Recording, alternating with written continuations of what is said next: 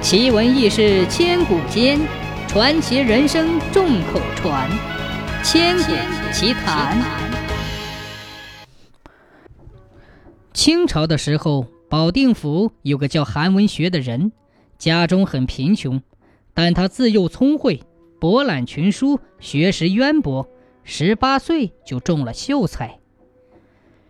有一天，他正在书房里读书，突然来了两位差役。说他们的主人想请韩文学去给他家公子做家庭教师。韩文学问他们是谁，他家的主人是什么贵人，但两位差役没有正面回答，答的都很含糊。他们准备了丰厚的礼品，韩文学本来不想答应，但是看到礼金很丰厚，再加上自己确实需要钱作为进京赶考的盘缠。便答应了，便答应只能做一年的家庭教师。于是约好了去的日子，两个差役便放下礼金走了。到了约定的日子，果然有车来接。行进的道路漫长曲折，是以前从未走过的地方。大约走了半天的时间，忽然间看到一座宫殿，进去以后，酒菜纷纷摆上。劝他自己享用，并没有家中的主人来陪。撤席之后，公子出来拜见，只见这家的公子十四五岁的样子，长得一表人才。行完礼后，韩文学便开始教学，学的也是一些四书五经之类的文章。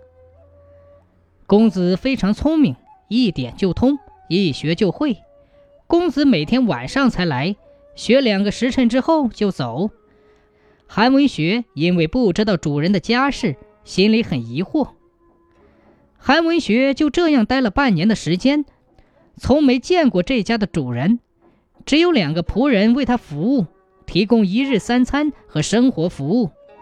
他曾私底下打听过这家主人的情况，但他们谁都不说。问主人是干什么的，只是推脱说他很忙。过了一年，这天晚上，公子没来。韩文学趁仆人睡着了，便自己起身到外面去逛逛。到了一座府衙的面前，见里面的灯还亮着，隐约听见里面传来拷打的声音。从窗户偷偷往里看，只见有位君王模样的人坐在大殿上，台阶下是刀山火海，都是阴间的景象。大吃一惊，正要退回去。里面的君王已经发现了他，就停下了审判，叫差役把他请进去。韩文学战战兢兢地进去之后，君王模样的人对他说：“嗯，吓到先生了。实不相瞒，这里是丰都，我是人间传说的阎王。之所以不与你见面，是因为阳世和阴间各不相同。现在既然你已经知道了。”看来我们的缘分已经尽了。阎王说完，赠给他报酬，让他回去，对他说：“先生是文曲星下凡，穷困潦倒都是暂时的，将来必定会出人头地。”阎王说完，派了一位差役骑马送他回去。韩文学怀疑自己已经死了，差役说：“先生多虑了，你还活着。”你这一年来吃的用的都是从阳世间购置的，不是阴间的东西。韩文学回到家里，村里的人都大吃一惊，因为他已经失踪了一年，人们都以为他死了。